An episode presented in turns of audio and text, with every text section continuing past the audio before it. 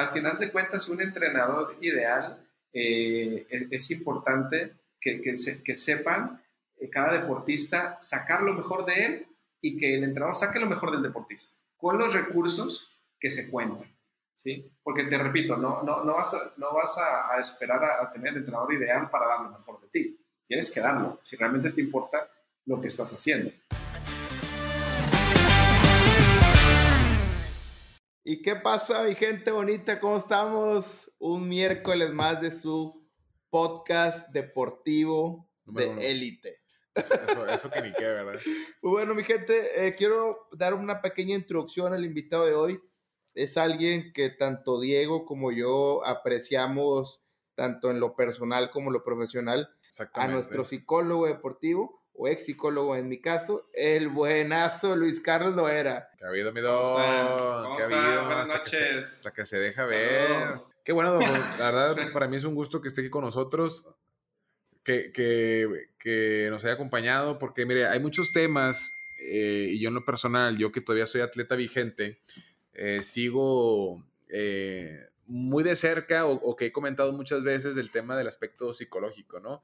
Platíquenos un poquito, ya para que usted agarre aquí las, riendas del asunto, eh, eh, ¿cuál es el fundamento, eh, pues no sé si decirlo, científico o en qué se basa la literatura o la teoría para decir que un atleta necesita a un psicólogo deportivo? ¿O cómo es el proceso?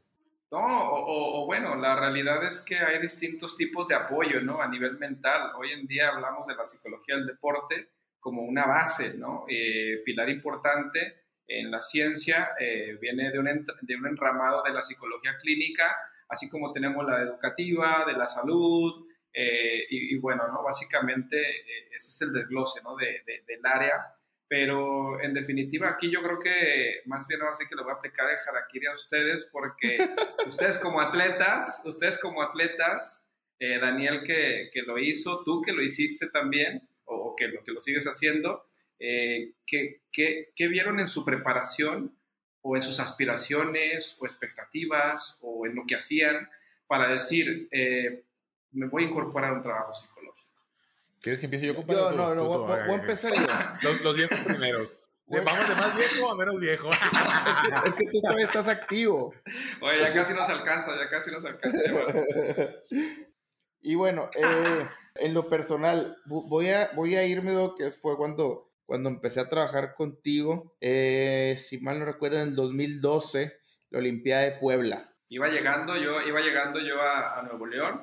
Yo llegué en el 2011 esa fue mi primera Olimpiada y bueno, pues deseo. Oiga, un, breve comentario. Por favor, Doc, compártanos de qué generación es usted. O sea, y con generación me refiero a qué edad tiene. Ah, ok. bueno, no, no, En el plano de los Zetas, de los, de los fifís o de nada. Este, bueno, yo soy 8'6, eh, soy egresado de licenciado en, en psicología del 2005 al 2010. Después, eh, previo a Juegos Olímpicos, hice mi maestría en Psicología del Deporte en la UNED de, de Madrid. Y, y, bueno, ¿no? Este, pues vamos para 11 años ejerciendo. Eh, por eso te comencé ahí en, en el instituto, ya, ya traía un trabajo previo, pero... quiero, quería hacer exactamente esa aclaración, porque si usted me, usted me está diciendo que tiene alrededor de, va para 35 años, ¿verdad? Si no me fallan mis cálculos. Estamos hablando que en el 2012 el Douglas Carlos andaba sobre, ¿qué, unos 24, 25 años. Sí, yo llegué a tomar las riendas del instituto en el Departamento de Psicología del Deporte como coordinador a la edad de los 23 años aproximadamente. O sea, más, chico que tú, O sea, eh, ¿a, qué voy con esto? Quiero poner esto de ejemplo para que los, amo, por si las personas que nos estén viendo, que sean a lo mejor aficionados al tema psicológico deportivo o que desconozcan, eh, es que eh, quiten a lo mejor un, tema de mitos o ideas preconcebidas que tengan de cómo se imaginan a un psicólogo deportivo, a lo mejor como alguien de mucha edad o muy avanzado, y no precisamente, ¿verdad? Por eso quería hacer el énfasis e, en, ese aspecto de que, porque tú empezaste en 2012, dijiste, ¿verdad? No, no, no, eh, eh, cuando conocí al doc, sí. Ah, cuando lo conociste. Bueno, yo, yo empecé con el doc en el 2012, con 18 años, pero bueno, sigue con tu historia, compadre. Yo doy la mía.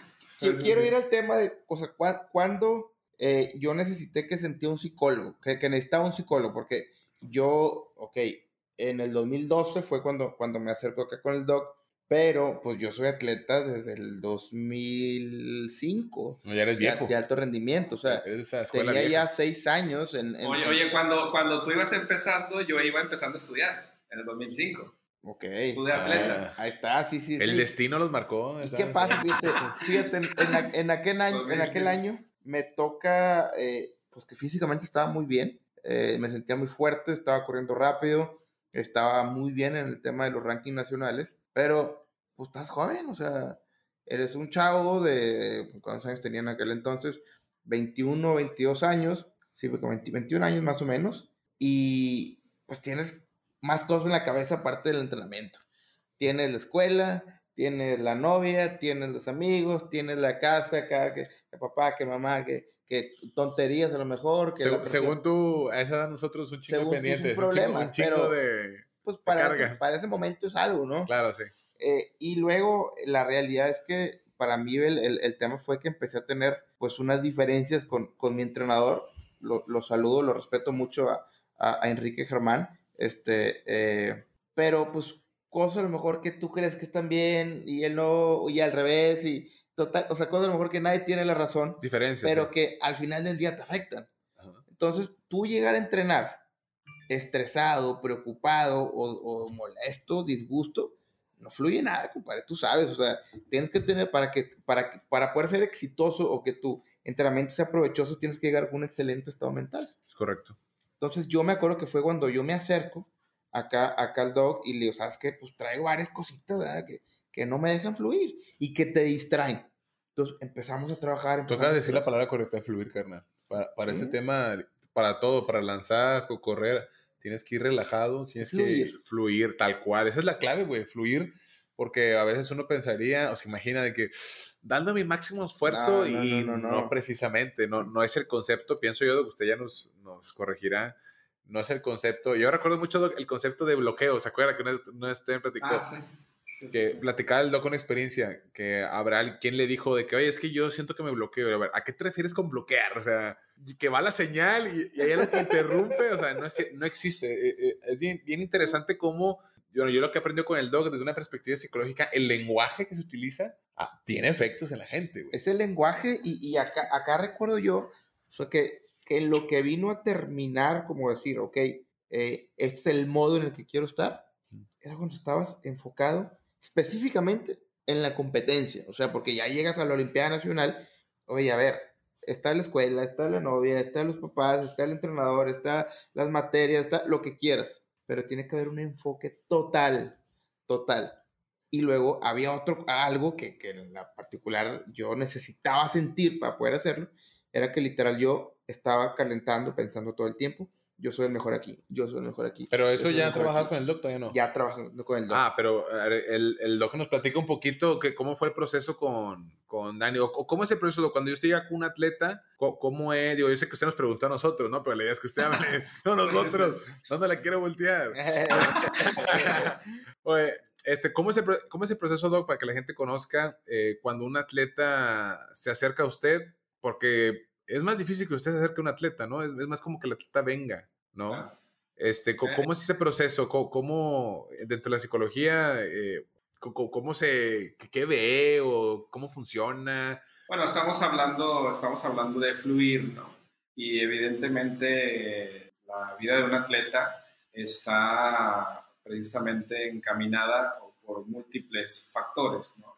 Hay muchas variables, muchos factores que determinan la estabilidad en el rendimiento de un atleta. Ojo, estabilidad de rendimiento hablando deportivo, porque podemos hablar de estabilidad a nivel, eh, a nivel familiar, a nivel escolar, eh, a, nivel trabajo, a nivel social, pero eh, es correcto, ¿no? A mí cuando me llega un atleta o cuando yo llego con un atleta, porque también se, se da el caso, sobre todo si trabajas en alguna institución, es importante primero marcar las pautas de, lo que es, de los objetivos que se pretende con la atención.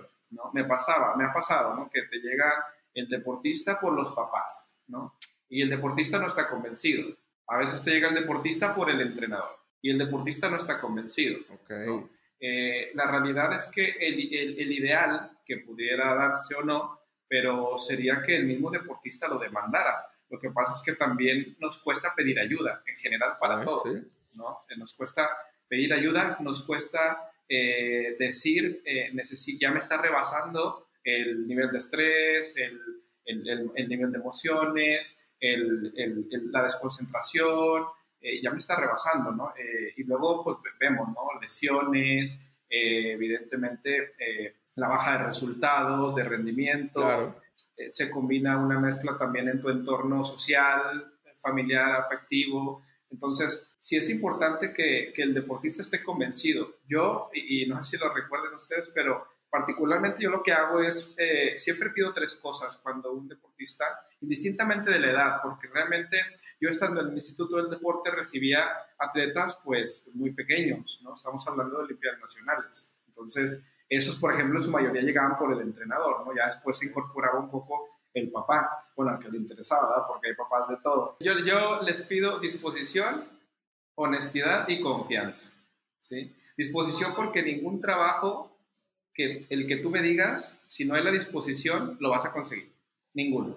Si tú puedes hacer cita con la nutrióloga, con el médico, con el fisio, con el psicólogo, pero si tú no tienes la disposición de estar a la hora, de estar puntual, de cumplir con tus sesiones, de cumplir con el contenido de sesiones, ¿no? Que, que no son tareas. Todos me dicen, ay, se me olvidó la tarea. A son, no son tareas, no son, eh, es entrenamiento mental, ¿no? Así como tú te entrenas tu técnica, tu físico, tu táctico, el trabajo psicológico requiere espacio, requiere tiempo. Entonces, la disposición es vital, hay que tener disposición. Honestidad porque si vas y quieres que yo escuche, eh, o que quieres quedar bien, o que quieres decirme algo para que yo te apruebe, o para que yo te lo reafirme, o te aplauda, o te cante, o te eche porras, ¿no? Eh, al final de cuentas, si no me das información real, si no eres honesto con lo que vas y hablas y con lo que también a- asertivo para, para, para poder escuchar, si no tienes esa honestidad de, de bajarte y de ser el atleta que seas y decir, aquí es mi lugar, aquí me voy a entrenar mentalmente, igual se va a complicar. Y la confianza, porque evidentemente en el proceso va a haber dudas, en el camino va a haber dudas, no va a ser fácil, co- como ahorita lo comentó Diego, ¿no? Al final de cuentas es, es un cambio radical de lenguaje, de posturas, de, de actitudes, de actitudes, de, de pensamientos, de emociones, de creencias.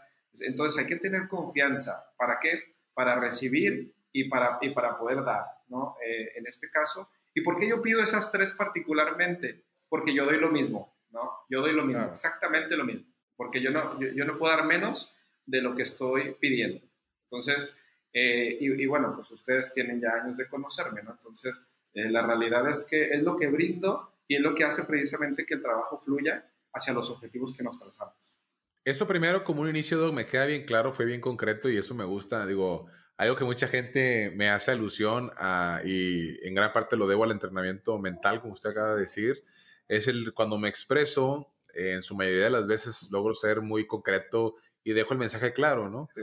Eh, y cuando veo que estoy divagando, digo, Ay, la, la estoy- la estoy, la estoy regando, déjame regreso al punto y listo, ¿no?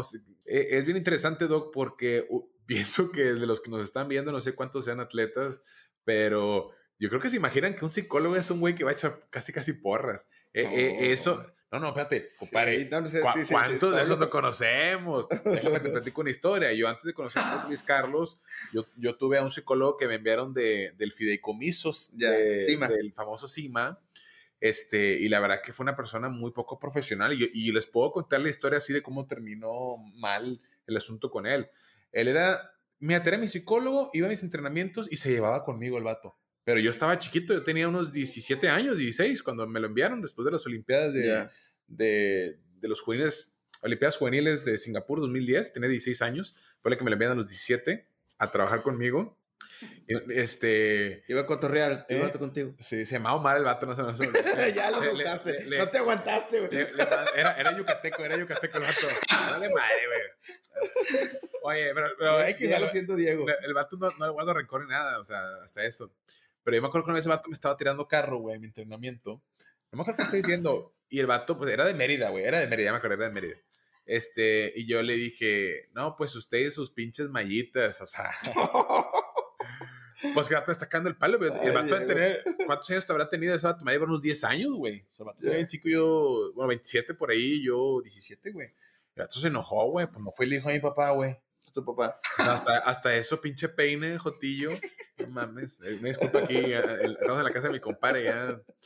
Oye, Oye, bueno, por ejemplo, en ese proceso, Diego, digo, y hay que ser claros, Sí. esto, este tipo de, de actos a nosotros nos cierra las puertas, ¿no? En definitiva, porque se forma una imagen. ¿no? Sí. un prejuicio, Sí, una preconcepción de una idea. Ah, y, por, y por otro lado, eh, que, que cuando, y ahorita tú nos platicas, cuando tú comenzaste o quisiste iniciar un proceso a nivel de entrenamiento mental, eh, pues yo realmente te pedí que, que cerraras como se debe. Eh, y yo no sabía si te había funcionado, ya después me contaste todo esto, ¿no? Pero, pero yo tenía la responsabilidad y la ética de decir, oye, tienes que decirle que, que terminas y que empieces otro proceso, ¿no? Porque hay atletas que, como chapulines, ¿no? De un psicólogo, Dejan inconcluso, médico, todo, todo, todo, todo, todo, y, y, y, eh, no le das tiempo al proceso, no lo haces de una manera formal, correcta, y, y aunque no parezca, pero en el alto rendimiento la forma sí importa. Oye, picas en un lado, picas en otro. Con mi compadre José Carlos, así era ese güey, le mando saludos. Pinche güey, palado para otro. Ya quédate en un lugar, güey. Anda nada más viendo a ver dónde chingados pega el chicle. No, hombre, quédate en uno y que hagas que pegue el chicle, ¿verdad? Eh, Yo, yo le creo que parte, yo creo que sí tiene que haber un, pro- o sea, un clic, ¿estás de acuerdo? O sea, Nah, güey, mi compadre era, era- la verdad le gusta o sea, vaya, pero, o sea, va- sí, eh, entiendo, ¿verdad? Que, pero sí creo que tiene que Acaba, tener- acaba de decir el doc, güey, es disposición, güey. O sea, Sí. yo, yo cuando conocí al doc, yo me acuerdo que llegué, ¿y aquí qué pedo, qué? Oye, No, Diego, Diego, Diego llegó a atenderse al departamento de nutrición, ni siquiera iba a psicología. Mira, ahí está, ahí estamos. Ve nomás, güey, Eso. estaba, ahí- estaba ahí chavalón ahí. Este, yo Lava, el buen Lava. saludos Oye, era cuando no Lava. había dinero. Ahora tampoco, Oye, pero ahí había menos. ahí- Ah, ah, ahí nosotros nos pagábamos el viaje. ¿eh? Es Este, correcto. ¿Eso cuándo fue, a- Doc? Esa está buena esa. a- en, en Guadalajara eh, al estadio de los Panamericanos. Ok. Ah, Este, ok, ok, ok. Creo que es Za- Zapopan, ¿no? Que era ese estadio Sí. que hubo un primera fuerza, creo. Sí, no sé si lo fue recuerdas. 2012, 13, después de Pana, Sí, sí, literal. sí. Ajá, sí, sí, sí, exacto. 2013. Este, 2003. ajá, a- algo así, 2003. Este, y nos fuimos y, y bueno, no, Diego, pues, ¿cuántos años tenías ahí, Diego? No, pues tenía 19, Doc. Bueno, Diego iba al departamento de nutrición. Él, yo creo que te, o tenía cita o, no sé, ¿no? Sí, Eh, que medían. Ajá, pero, pero Ojo, no había no, nadie. Mi, mi neutrólogo no está ahí, ¿eh? Pero por comodidad, porque Fox estaba bien lejos, Fox me decía, pues con que te midan, güey, ya con eso, ah, vive me medía más seguido. Y que me midan. Sí, no, no, no. A lo que voy es que tú como atleta representativo del Estado fuiste por un servicio y saliste con otro, ¿no? Este, Sí. este, Combo, combo. No encontraste nutrición, estaban todas las puertas cerradas. Digo, yo creo que muchos deportistas tienen, como conocen ahí el instituto, y la Sí. mía estaba abierta. Y pasaste y te sentaste a, a esperar en lo que llegaba la nutrióloga, ¿no? Y ahí como, como muy curioso que, que es Diego, pues empezaba a voltear a las paredes, ¿no? Como aquí, aquí, aquí, aquí, aquí, ¿qué es? ¿Y, Aquí, y aquí qué se pedo? hace, ¿Aquí ¿no? qué hacen o qué? Sí, ¿Qué, qué, qué? sí, sí, sí. Así arreglan. Ah, ¿Aquí qué pedo? A ver. Sí, sí, así como que aquí, aquí ¿a qué, qué se dedica, ¿no? Y, y así empezó, ¿no? Este, así, así Diego incorporó el, el, el entrenamiento mental a su... Oye, yo me, acuerdo, yo me acuerdo cuando iniciaba Doc, eh, el Doc me hizo una prueba, un test, ¿verdad? Doc? ¿Cómo se llaman esos test? Ah, de sí, personalidad, cierto, ¿no? Un test. Se, se manejan distintas baterías, ¿no? Este, evidentemente las que tengan que ver con el deporte, el rendimiento deportivo, pero eh, particularmente en tu caso sí me interesaba mucho el tema de la personalidad, porque pues no, no, yo no te conocía, ¿no? Digo, yo, sa- yo, sé, yo sé que yo ya estaba con atletismo del Sí. estado en ese entonces, pero como bien lo comentaste, ¿no? Tú al tener una asignación por parte de, de, de- de CIMA, pues realmente yo no tenía injerencia, ¿no? Entonces, este, la, la realidad es que ni siquiera sabía si eras el de los récords, si, o sea, no, no sabía nada de ti, ¿no? Entonces, eh, nos dedicamos a hacer una prueba de personalidad que después se volvió recurrente cada, cada inicio de temporada, cada año, precisamente porque te, eh, estabas en- a los 18 años, eh, como bien las etapas de desarrollo lo marcan, Ok, pues la, perso- la, perso- la personalidad está en, en- en una- en un proceso de estructuración, ¿no? En cuanto a creencias, en cuanto a ideas, en cuanto a pensamientos, en cuanto a emociones. Entonces, eh, eso lo hacíamos para pues tener este, de manera objetiva ciertos indicadores que nos pudieran ayudar al trabajo que estábamos emprendiendo. Oye, eh, y por ejemplo, cuando un atleta puedes tú considerar de que, ok, este cabrón ya, ya digamos, alcanzó un promedio, ya, ya lo califico como los que ya la están librando, este, este ya se graduó o nunca se graduó un atleta? O sea, ¿cuándo sabes que, que está siendo efectivo? Eh, la, la, realidad es que podríamos pensar que cuando el proceso se desgasta, ¿no? Por, lo, por su misma naturaleza, pero eh, en la actualidad el deporte, el deporte moderno nos marca que un proceso deportivo puede ser muy longevo dependiendo de las características del deporte, ¿no? Y al final de cuentas estás buscando siempre el máximo rendimiento, ¿no? Nunca es más, y, o sea, nunca es menos, siempre es a tope, ¿no? Entonces, eh, yo creo que las, las características de, de, poder prescindir de, del trabajo o, dar de alta, ¿no? por si lo podemos llamar así, eh, realmente dependen de otros factores, pero mientras se mantenga en el deporte, eh, mientras estés expuesto a la alta competición, e incluso actualmente se trabaja mucho con los atletas, con los atletas retirados. Hay muchos programas de psicología que trabajan con deportistas retirados porque digo, tú lo mejor lo sabrás que nadie, ¿no? O sea, el, el, el, golpe anímico, físico, muy eh, eh, es un cambio radical, ¿no? Porque entras, entras ahora sí que al sistema, ¿no? Pero por... Eh, este, te, te, vuelves un godín de ser un atleta de alto rendimiento y, y de repente pues el tema psicológico pues también apremia, ¿no? Porque yo, tienen ansiedad. ahí quiero platicar ya lo había comentado en, otro podcast, pero está muy cabrón. O sea, el tema psicológico en el retiro, o sea, creo que, que se vuelve igual de importante que cuando te estás preparando psicológicamente para ganar una medalla de oro en una olimpiada. O sea, es el mismo.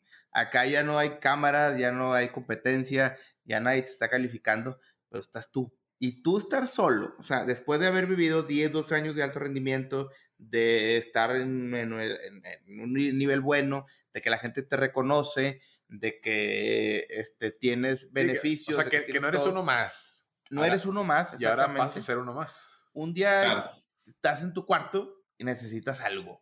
O sea, el ajuste, el ajuste de tus tiempos, el ajuste de tu energía, el ajuste de tu dirección de pensamiento, ¿no? Entonces, eh, es correcto. Por eso, decir cuándo termina un proceso psicológico, pues realmente como seres humanos, o sea, podemos tener acceso a él. Exacto, ¿no? O sea, es, preparación, es formación y, es que eh, te prepares para, para, lo que te expongas. Eso, que te prepares para, para, para, lo que expongas, para lo que venga. Hay un tema muy cañón, Doc, en, en, esto del retiro que, que, me gustaría que lo platicaras por los que nos están escuchando que ya están retirados y por los que están activos y que, que lo cuiden. El atleta tiene que prepararse para el retiro. Ah, no, sí, sí, sí, claro. Tiene que saber que, ok, decirte, decirte a ti mismo, esta es mi última temporada, esta es mi última pretemporada, esta es mi última... Está cabrón, güey. Está muy cañón, güey. Ya te va a tocar, güey. No, no, ya va a tocar. Y, este Ahora, y, porque el mismo sistema muchas veces también te empuja que sigas si tú ya no quieres seguir, ¿no? Porque, porque, porque te brinda becas, porque te brinda apoyos, porque, porque tampoco quizás abajo hay nadie que tenga ese nivel, ¿no? Entonces, eh, realmente la presión social también es muy fuerte dentro del alto rendimiento y, el retiro pues se visualiza de una manera muy turbia. Yo eso lo vi en, pues como estudiante y fíjate, eso es, yo creo que es uno de los procesos más lamentables, este, lo, lo vi en el TEC, este, pues ahí eso fue cuando hice la carrera, cuando un atleta ya solamente está entrenando, porque le falta un año y medio para graduarse, dos años, y pues tiene que mantener la beca. Es un atleta de verdad, y no lo voy a decir exagerando, que se muere en vida, güey. O sea, es un atleta que llega todos los días y no quiere estar ahí. Sí, sí, desanimado. Por el contrario, ves a los atletas que todavía están buscando, buscando, buscando, buscando. con gusto, sí. Hay una diferencia descomunal. Entonces. Oye, de, ahí podemos sacar el tema, compadre, de el, por qué la importancia de la, motivación, ¿no, Doc? hasta, eh. hasta qué grado e, el, simple granito de motivación de el, el, por qué hacer algo, güey, puede, puede convertir. Yo, yo, yo, o sea, a ver, vamos a ser claros primero con la gente, Doc, ¿no? Vamos a definir que, que, la motivación es de que, ¡hey! Vamos equipo, ¿verdad? Estamos hablando e, e, ese algo que hace que quiero ir, o sea, juegue. Exactamente. Que, que, estés en la noche pensando de que si tienes competencia, ¿cómo me la va a pelar este vato? ¿Cómo le voy a hacer? Que, eh, o sea, e, es ese algo, ahorita lo que nos ayuda a definir el doc, ¿qué, es eso? ¿Qué es la motivación? eso que te mueve, o sea, eso que te mueve, que es tú. Yo, yo lo puedo definir en mi caso particular como ego. E, es, es, que a lo mejor para ti es una cosa y para mí es otra. Entonces, vamos a dejar que hable mi doc. ¿Qué, cómo, cómo, eso?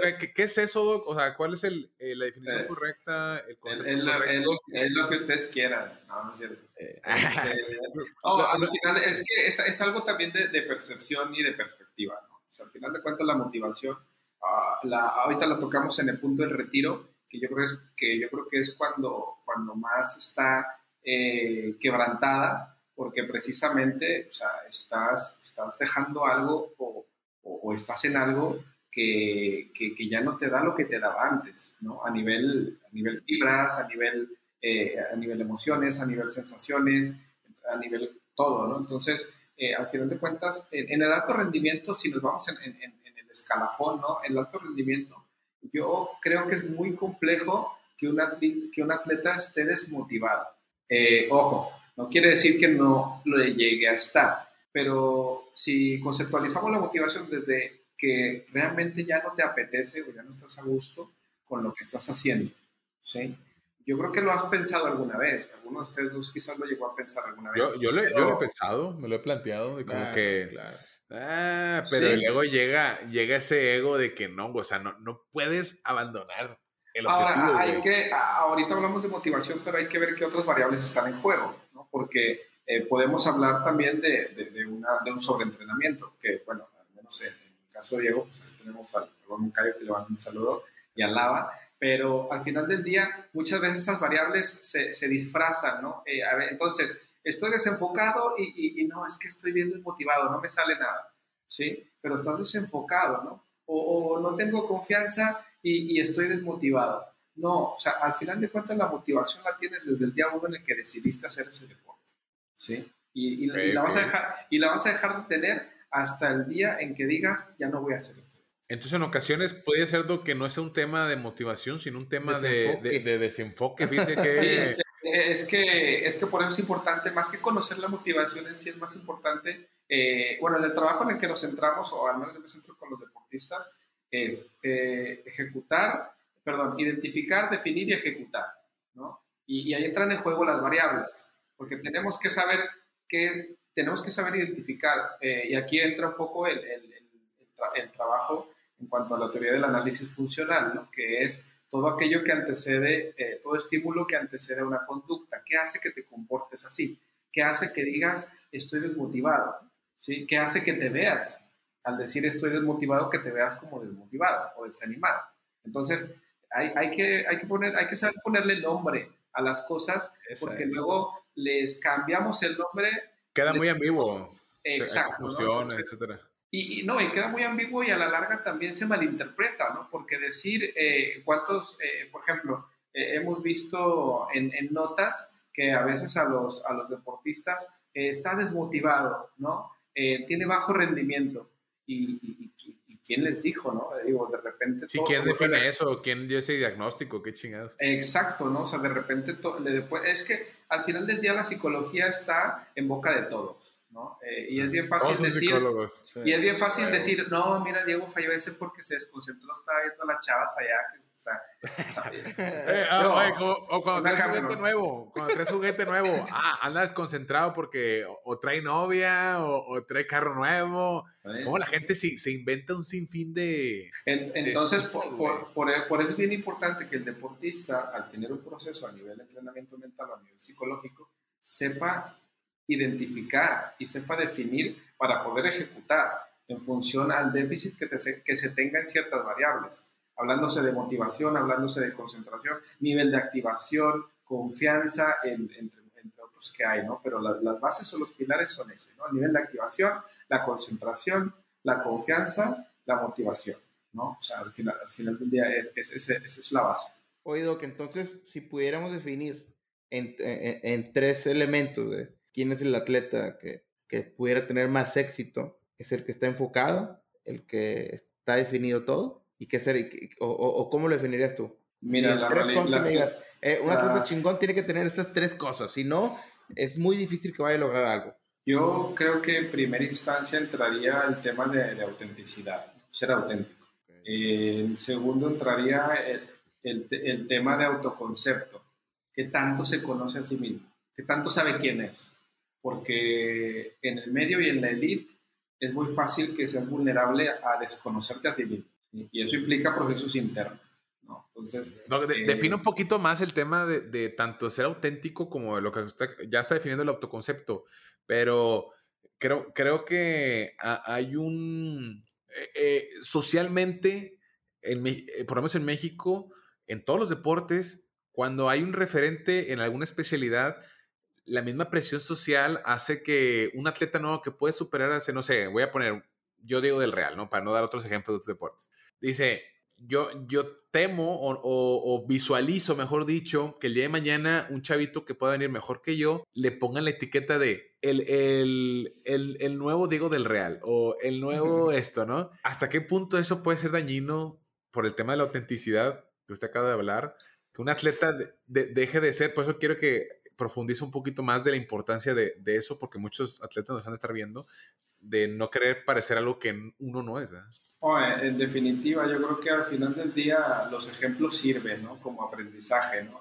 Este, y bueno, dentro de, dentro de los tipos de, de, teorías también la de, la de modelado, que al final de cuentas uno también tiene que tener un referente. ¿no? En tu caso, yo, yo recuerdo mucho que cuando recién iniciábamos, eh, me mostraba los videos de los polacos, ¿no? Y me decías, yo quiero girar así, ¿no? Yo, yo quiero verme así, ¿no? Pero verme, me refiero a la ejecución, ¿no? Entonces, ahí estás hablando de, de, de, un, de, un, modelo que tú pretendías seguir en ese entonces, a los 18 años, que al final de cuentas lo haces tuyo, ¿no? O sea, lo, le, le, das el sello de, Diego del Real, ¿no? Entonces, eh, pero eh, yo creo que sí, sí es muy importante, sobre todo en los jóvenes, que, que, que sepan distinguir este concepto de autenticidad porque luego también se, se, se, dispersa en sentido a que tengo que ser eh, diferente a todos y, y, no le doy eh, ni reconocimiento, ni credibilidad, ni confianza a nadie más que a mí, ¿no? Entonces, hay, o sea, como siempre lo he dicho, ¿no? Todo en psicología en exceso es malo, hasta lo bueno, ¿no? Entonces, eh, evidentemente, muchas veces, tanto entrenadores, misma sociedad, como bien comentas, generamos ciertas etiquetas en deportistas que, no, y, la promesa de tal, ¿no? O el futuro de tal, ¿no? Y bueno, ¿quién te dijo que primero quiere, él quiere serlo, ¿no? O si quiere serlo, que va a necesitar para, para hacerlo por él, no por lo que ya está hecho, ¿no? Entonces, ahí entra un poco el tema de, lo auténtico, que sea con tus propios recursos, con tus propias creencias, con, o sea, con, contigo mismo, ¿no? Yo tengo una, una pregunta así bien. Eh, y, me, gusta la, polémica, me encanta. ¿Qué, ¿Qué, opina la psicología acerca de la fe? Digo, para adelantarle un poquito a la gente, eh, yo soy una persona atea, digo, no estoy, no estoy enganchado con el tema de la religión. Yo estuve en, escuela católica toda mi vida, no tuve ninguna mala experiencia. Yo siempre, yo siempre sencillamente, eh, y lo he, lo he dicho muchas veces, yo dejé de necesitar la fe. Me gustó más el tema del control, del método, de lo estadístico. Me gustó eso y al momento de yo tener eso, eso me da seguridad y, yo en vez de encomendarme a, un ser divino, yo me encomiendo a, mis números, ¿verdad? A mis marcas, a mis controles diarios, a mis químicas sanguíneas que me hice hace dos días, este, y que lo hago de manera constante.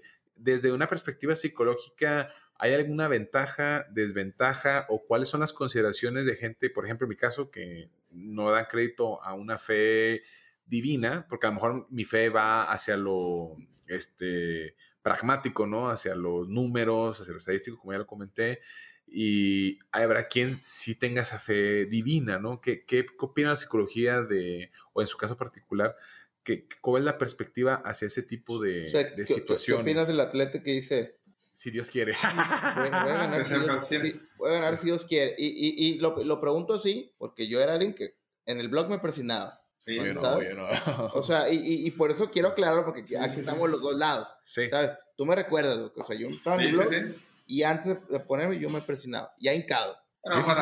para, ah, eh, bueno, aquí entramos ya a un tema de, espiritualidad, ¿no? Que, que, al final de cuentas es algo, eh, o sea, es un tema de, de creencias, ¿no?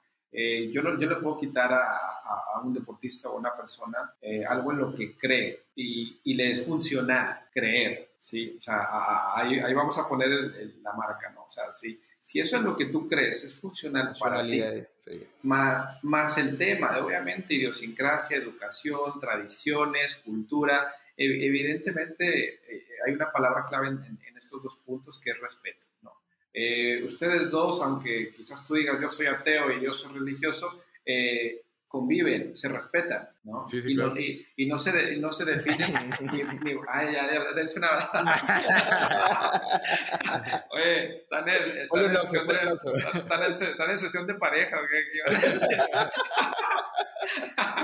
este, no, que sería eh. bueno, ¿eh? O sea, ahorita tocó un tema muy interesante. Ah, ahorita lo, las parejas, ahorita, ahorita, lo tocamos. Este, pero para, para, para, para, para, cerrar, para cerrar este punto, hay que respetar, ¿no? Hay que respetar Evidentemente, si a mí me preguntas, la, divinidad y la espiritualidad en temas ciencia, pues se contrapone bastante, bastante, ¿no? Estamos de un lado al otro, ¿no? Pero, pero al final del día, e, ese ritual, así como tú dices, las cosas que a ti te dan seguridad, Diego, ¿no? Eh, que tu química sanguínea, que tu nutrición, que tu... Eh, si, si, Daniel eso lo hace sentir en calma, en confianza, en paz, relajado, pues va a recurrir a eso, ¿no? Entonces, hablamos de, de, de, lo que me funcione. Evidentemente, yo sé que hay muchos deportistas que, que, que, abusan tanto de monjas como de padres, ¿no? Y dices, espérame, ¿no? O sea, este, o sea, hay, que, hay que predicar o hay que eh, eh, compartir lo que, lo que, en lo que tú crees,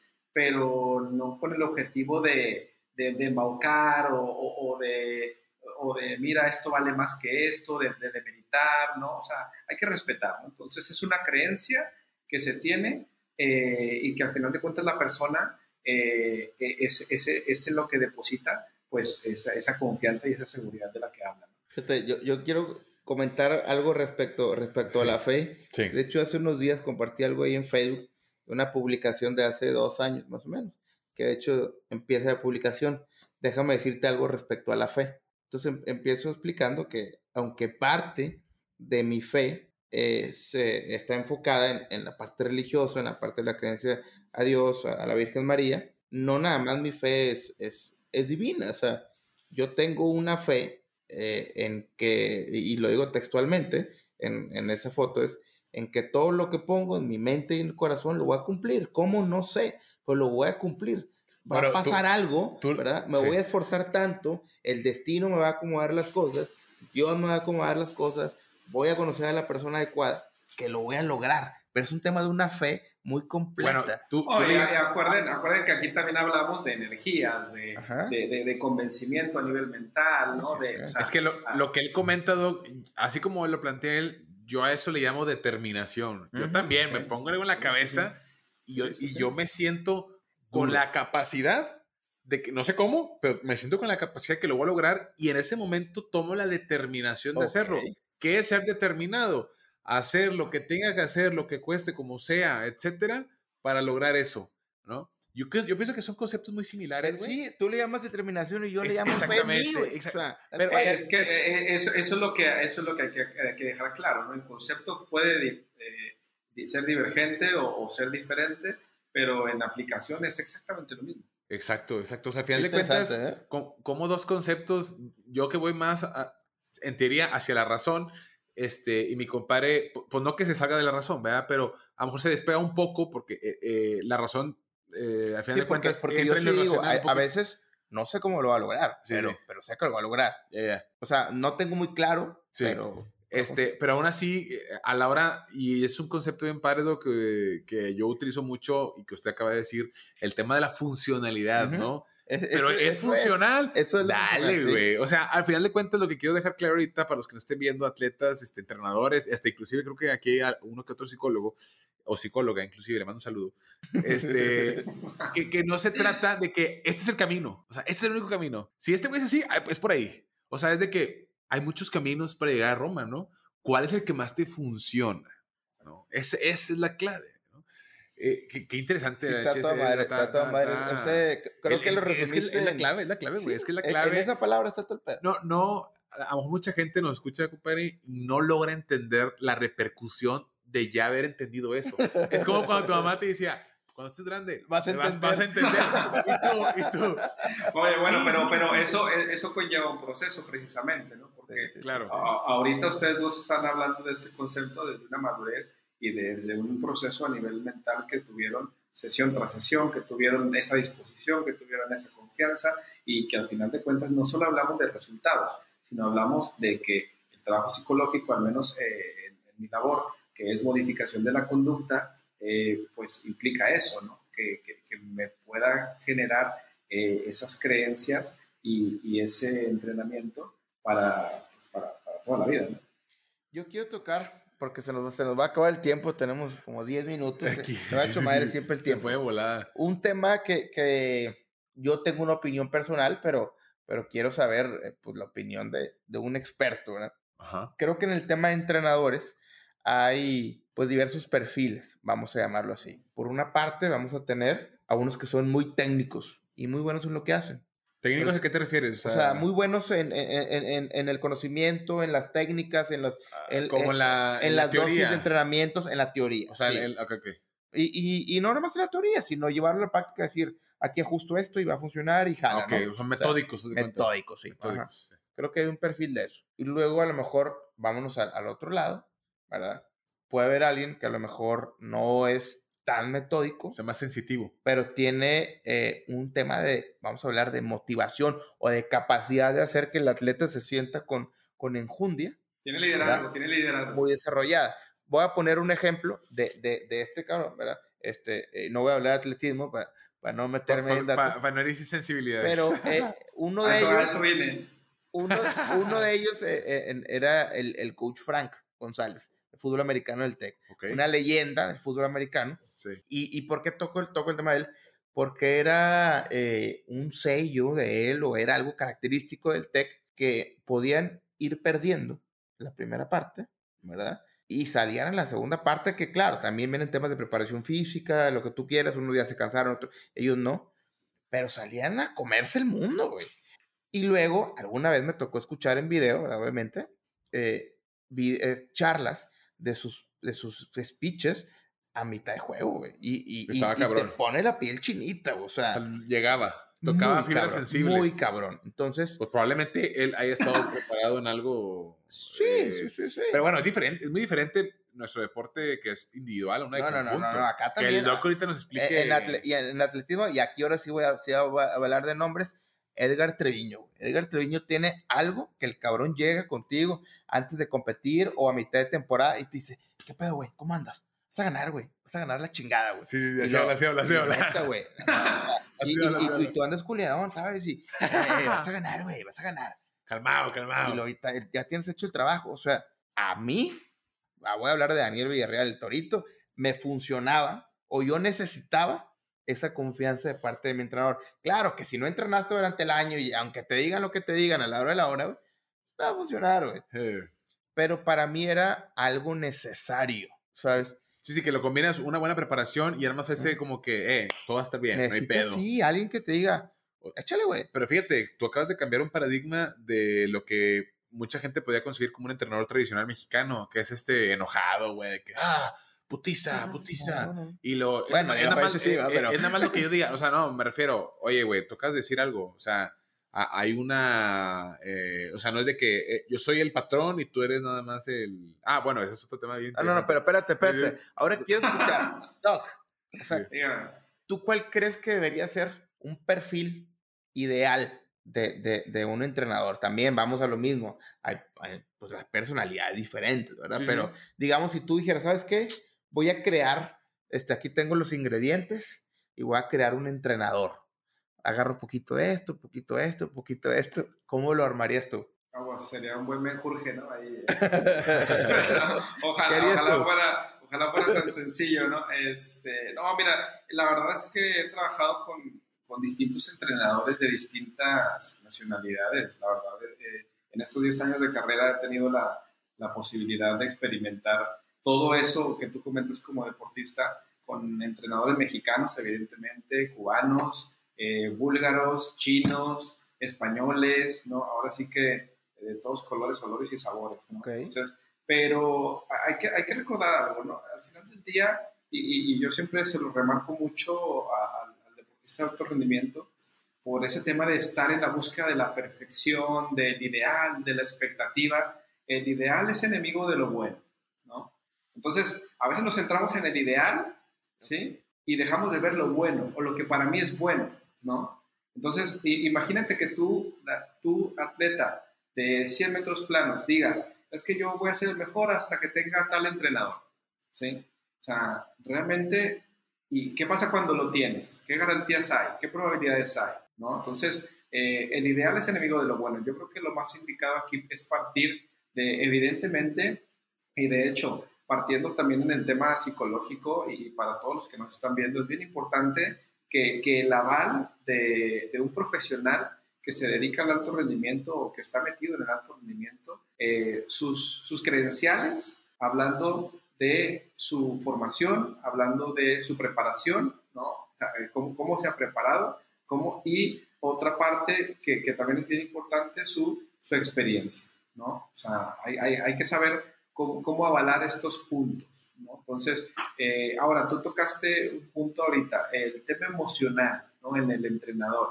Evidentemente el entrenador, hay atletas que pasan más tiempo con su entrenador que con sus papás, ¿sí? Entonces se genera una relación interpersonal tan fuerte que para él decirte o tocarte una fibra sensible va a ser muy sencillo, pero también hay que, tener, hay hay que saber hacerlo. ¿no? Entonces, el, el, el, entrenador ideal no es nada más el que saca lo mejor de ti, ¿sí? o no es nada más el que te hace ganar, sino también hay que meternos más a fondo a que al final de cuentas la, la carrera de entrenador es, es, terminal, yo siempre lo he dicho, aunque te sigue, lleguen generaciones lleguen generaciones lleguen generaciones, pero la verdad es que es, es, es muy muy loable la, la, profesión de entrenador y, y, hay que estar en esos zapatos para realmente saber lo que implica, que a veces ponen de su bolsa, que a veces el desgaste físico, la atención por mediática, ¿no? Es, es, simple, ¿no? El atleta gana y es el atleta, el atleta pierde y es el entrenador. Es el entrenador, sí,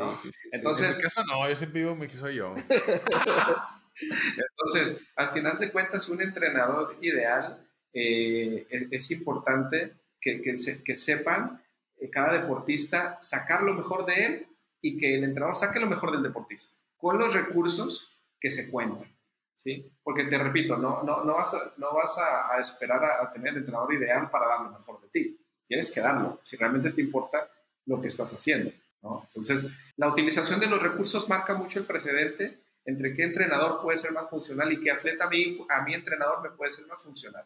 Porque tenemos entrenadores que en sus grupos tienen a su figura, tienen al mejor, tienen, y, tienen otros atletas con, con, otro tipo de aspiraciones. Y todo reto de entrenador es eh, tratar a todos sus atletas por igual, haciéndolos sentir diferente. ¿sí? Siempre trátalos igual, pero hazlos sentir diferente, porque son diferentes.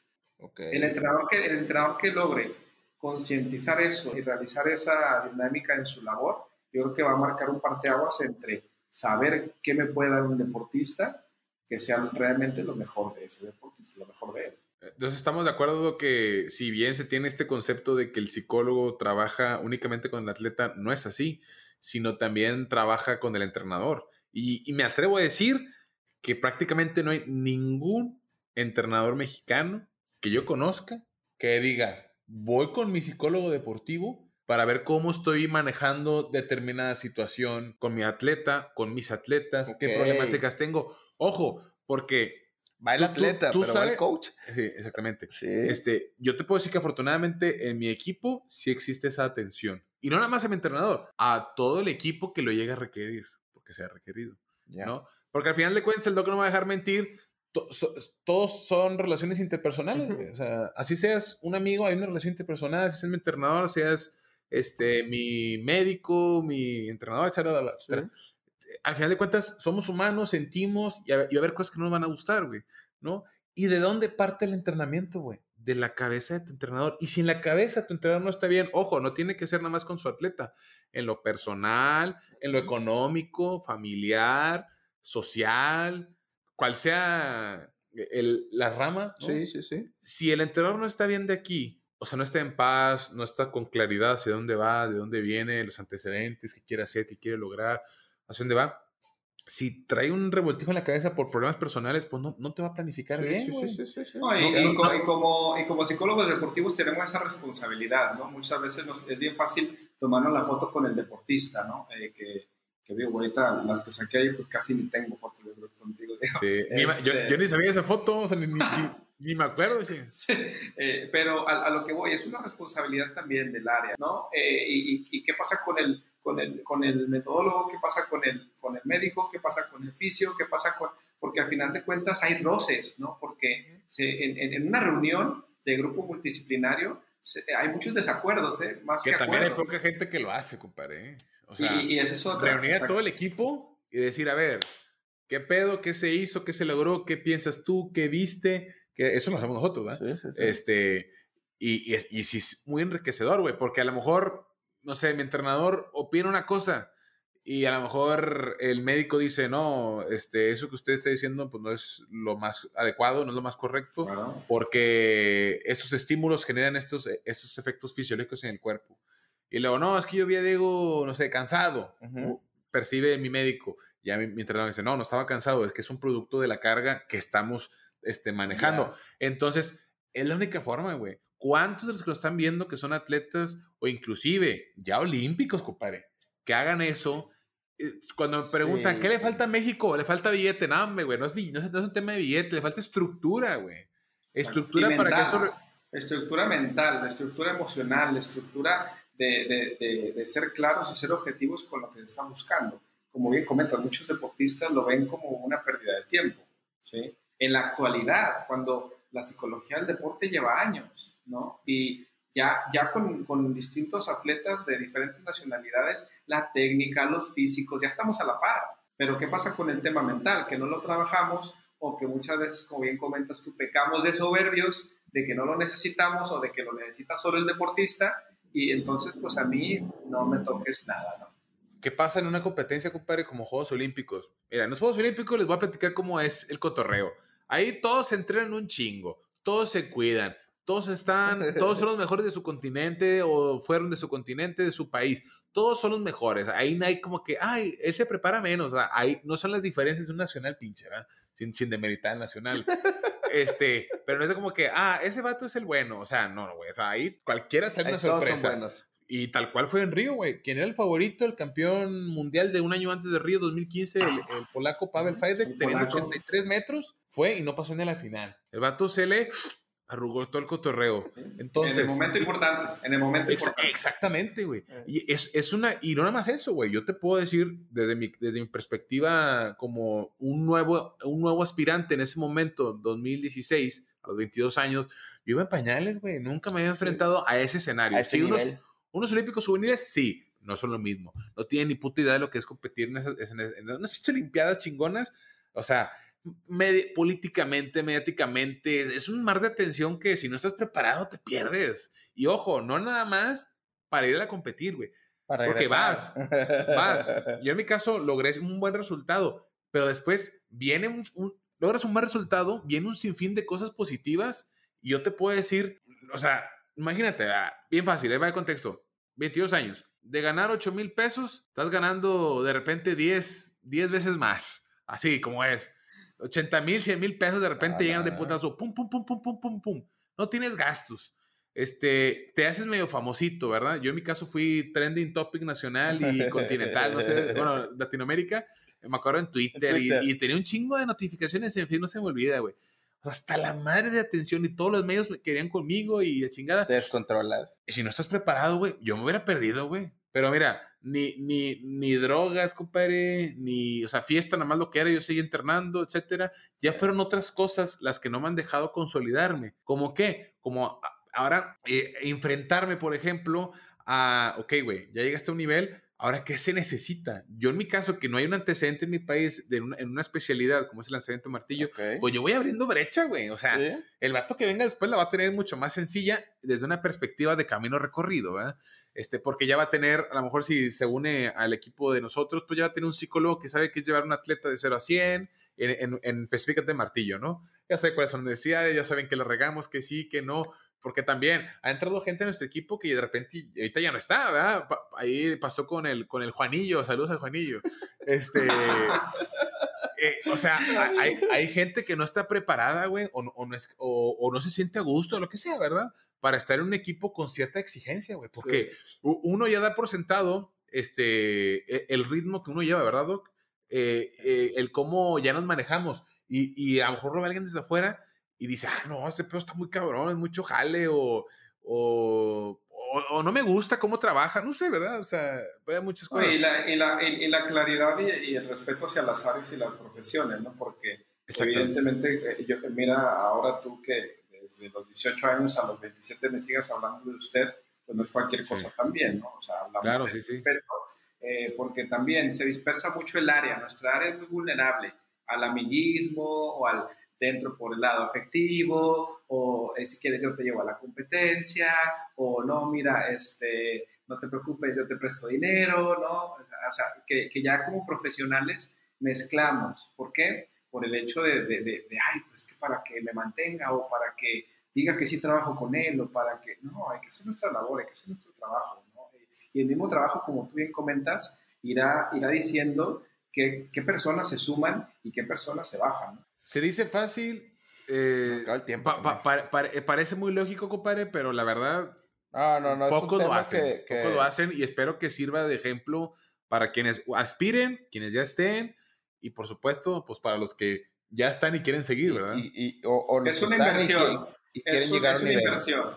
Es una inversión. A final de cuentas, el entrenamiento mental, el trabajo psicológico en el alto rendimiento en la vida es una inversión que a la larga te puede dar una estabilidad que quizás en ninguna otra cosa lo puedes encontrar. Porque, compadre, el, el, exitoso deportivamente no nada más en el deporte, ¿eh? tiene que ser también en lo personal, en lo económico, en trabajo. O sea, tú donde me pongas, compadre, yo la voy a hacer. Se, nos, ah, su pinche madre. Se nos acaba el tiempo, pero pues es, es, es, es, un parte, Es parte, el atleta, una vez retirado, necesita buscar una actividad que supla esa, esa necesidad de, de, de, de mejorar, de competir, de llegar al siguiente nivel, de destacar. Sí, que, que, que te genere esa exigencia, ¿no? Normalmente decimos que, que, digan las redes para que lo sigan, pero pues ya ves que mi dog no tiene redes. Entonces, pues tu correo o algo, si alguien quiere hablar contigo, pues que sepa, sepa dónde. ¿Dónde lo pueden contactar? No es cierto, fíjese. Digo, yo doy por hecho, este, pero ¿cómo, alguien que quisiera contactarlo, cómo le hace? ¿O todo es a través de... De, de, de, conecte, de, de, de, conectar. la, la, la, mejor recomendación es la de boca en boca. Muchas gracias, señores, Un honor, de que ha estado acá, acá, con nosotros. contrario. Mi gente que nos escuchó, ¿verdad? Escucharon a alguien eh, fundamental en la vida deportiva de Diego y mía. Exactamente. Entonces, pues bueno, aquí, aquí la Para que vea que fue especial, el, el episodio Doc siempre dura 55 minutos, ya llevamos una hora casi 10. ¿no? Entonces, ah, caray, no, no, no. Hay y eso, y eso que no soy el famoso, imagínate. bueno, mi raza, nos vemos si Dios quiere el próximo miércoles, ya se la saben aquí, aquí andaremos. Un abrazo a todos. Gustazo, saludazos, hasta otro miércoles. Saludos, saludos. Gracias por escucharnos, soy Jorge Porras. Esta charla fue una sugerencia del público, fue una petición de la gente que nos dijo, oigan, ¿por qué no invitan a un profesional de la psicología deportiva? Y bueno, tuvimos al mejor. Espero que hayan disfrutado mucho de esta plática. Ayúdenos a compartir, ayúdenos también a suscribirse si les gusta este contenido. Nos preguntan que en dónde más encuentran información del podcast. Instagram es la, la, red donde más nos estamos moviendo. Ya tenemos canal de YouTube. Estos episodios en video y más allá en YouTube nos encuentran como El Gran Salto. Soy Jorge Porras, director y productor, y nos escuchamos la próxima semana en El Gran Salto, el podcast.